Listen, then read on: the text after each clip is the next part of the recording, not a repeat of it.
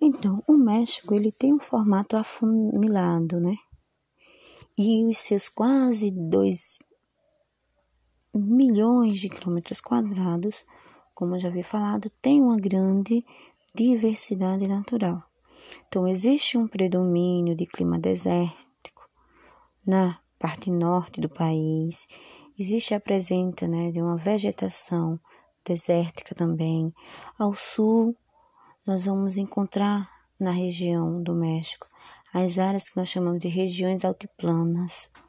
O clima existe também no país predominante, é um clima tropical, ameno, né? Onde existe também a presença de uma vegetação tropical.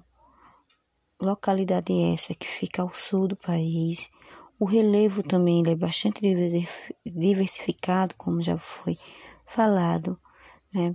Passando ali entre regiões montanhosas, regiões de altiplanos, áreas centrais e planícies litorâneas. A população do México atualmente é um pouco mais de 123 milhões de habitantes. Então, na América Latina, é o segundo país mais populoso. Fica atrás apenas do nosso país, do Brasil. A população do México em si ela é composta por mestiços, assim como o nosso país. Então, 60% é, da miscigenação existente no México vão ser resultantes da, da miscigenação entre espanhóis, os maias e astecas. A mistura dessas três etnias, desses três povos. 30% vão ser ameríndios, ou seja, de índios nativos ali da região. 9% compõem a população branca do território. E eles né, estão distribuídos ali no território de forma irregular. Então, a maior parte né, da população mexicana, cerca de 75%, residem nas zonas urbanas, principalmente nas regiões planálticas do país. Então, os principais indicadores sociais que mostram né, o nível de vida no México são principalmente os investimentos que aconteceram nos setores da educação e saúde, né? Assim como o país, apesar dele apresentar um grande indicador, né, haver no país um aumento na qualidade de vida, um aumento na qualidade da educação, uma melhor saúde oferecido aos mexicanos, ainda existe, de, existe e exige uma um grande incentivo nessas áreas. Então, por mais que nos últimos anos esses indicadores sociais mostram que o país está crescendo, se desenvolvendo, né? Tem o IDH, que é o Índice de Desenvolvimento Humano, bom, considerável, bom, ainda existe muito a melhorar. Sempre vai ter aquelas localidades onde será necessário mais investimentos, como ocorre aqui no nosso país. Apesar de nos últimos anos o índice né, de desenvolvimento no nosso país ter aumentado, ainda é percebido que essa qualidade de vida não chegou por igual a todos os brasileiros, não é diferente no México. A economia no México é bastante diversificada também, certo? Ela é a segunda maior economia na América Latina. Então, é desenvolvida no México atividades industriais, atividades dentro da pecuária, ou seja, agricultura e pecuária, atividades mineradoras e turística, né? O principal produto de exportação que o México tem é o petróleo. Então, e ele é produzido e exportado principalmente para os Estados Unidos. Além dele, né, o país também produz produtos como milho, trigo, soja, arroz, café, frutas, algodões, tomates, carnes bovinas, o frango, leite seus derivados, uma, uma grande quantidade de alimentos industrializados, entre outros.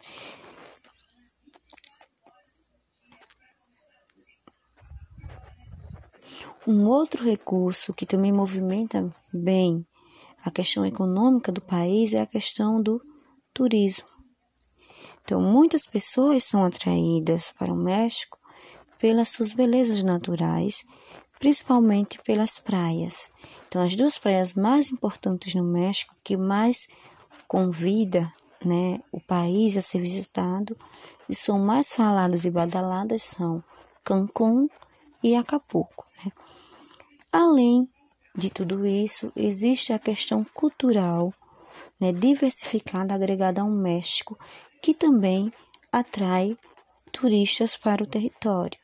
Então, o México ele tem esse grande aparato econômico, então a sua economia ela é bastante diversificada.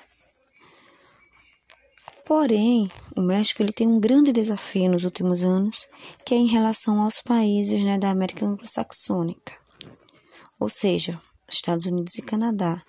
Bom, historicamente, o México já perdeu no passado, através de alguns conflitos, parte do seu território para os Estados Unidos. E atualmente, né, um, um grande entrave que existe entre o México e o país é a questão que o país, né, dos Estados Unidos, ele lidera né, a grande concorrência de empresas e indústrias norte-americanas que se instalaram ali em solos mexicanos. Então, as indústrias multinacionais, elas acabam sendo grandes concorrentes das indústrias nacionais ali do México. Então, ela tem essa questão com os Estados Unidos, essa instabilidade graças a essas multinacionais. Então, o México depende muito dos Estados Unidos, graças a essas multinacionais que são instaladas ali no país, né? Pelo atrativo local, pela mão de obra barata que eles acabam encontrando, pelos incentivos fiscais que são melhores ali impregnados, e tudo isso cria uma grande concorrência com o comércio local e nacional. E só faz fazer com que o país dependa ainda mais, né, da grande potência econômica mundial, que é os Estados Unidos. Um outro problema existente entre o México e os Estados Unidos é a questão da imigração dos mexicanos para os Estados Unidos. Então, o aumento dessa imigração, da saída dos mexicanos de sua região para viver nos Estados Unidos, é pauta de grande discussão. Né? Existe aí o tão falado muro do Trump, que foi um muro criado né, para tentar barrar essa entrada dos mexicanos em territórios norte-americanos. Então, é um grande problema existente entre os dois países. Então, isso faz com que também exista uma maior dependência do país em relação ao país vizinho, né? porque ele acaba dependendo muito do dinheiro dos mexicanos que vivem lá. Então, os mexicanos que vivem nos Estados Unidos, eles acabam enviando seu dinheiro para o seu país de origem e é exatamente graças a esse dinheiro que se chama repatriação, é o dinheiro de pessoas de um determinado país que são repatriados para o seu país de origem. Então, tudo que os mexicanos consomem, toda a economia que é gerada através do mexicano que vive nos Estados Unidos, uma parte desse dinheiro é mandado de volta para o país de origem deles, né? E o México acaba dependendo bastante desse dinheiro que é repatriado. A mesma coisa acontece com o nosso país. O nosso país, ele recebe muito esse montante, né? Que são esses impostos que os, os brasileiros que vivem fora do país acabam pagando aos governos dos países onde eles residem, e esses governos, por sua vez, terão uma parte desse dinheiro e manda uma boa quantia para o país de origem. Então, no caso do México, a dependência econômica deles em relação aos Estados Unidos ainda é mais forte. Então, ele já tem a questão da ligação pela questão da imigração, tem a ligação pela questão né, das, multi, das maiores empresas que existem no México serem né, de empresas multinacionais, principalmente as devindas dos Estados Unidos, ainda tem essa outra questão do dinheiro de repatriamento, que é esse dinheiro que vem exclusivamente dos mexicanos que vivem nos Estados Unidos. E tudo isso faz com que o país dependa cada vez mais, né, do seu país vizinho poderosíssimo que é os Estados Unidos, além das questões que eu já falei para vocês que ocorreram no período lá em que o México tornou-se independente e acabou perdendo parte do seu território para os Estados Unidos. Sejam todos bem-vindos a mais uma aula do projeto Escola Interativa. Hoje nós iremos falar, né, de um país que forma a América Latina. Iremos falar sobre o México. Então, o México, ele está localizado no sul da América do Sul. Então, é um local que apresenta uma grande diversidade de paisagens. Então, uma, um grande destaque para a região é que a maior parte do território mexicano é formado por grandes cadeias montanhosas. Existe também a questão de desertos. Esses desertos se localizam ao norte do país e também a presença de florestas tropicais. Essas estão localizadas no sul do país. Nas últimas aulas, nós estudamos sobre os povos nativos da América Latina e os povos né, de grande destaque, onde hoje são as terras mexicanas, como nós vimos, foram as civilizações maias e astecas, né? Que na época apresentavam uma grande estrutura social complexa. Então, esses povos eles foram dizimados principalmente pelos colonizadores espanhóis que passaram a explorar a região. Antes da época da independência do México, ele contava com uma área com cerca de mais de 4,6 milhões de quilômetros quadrados.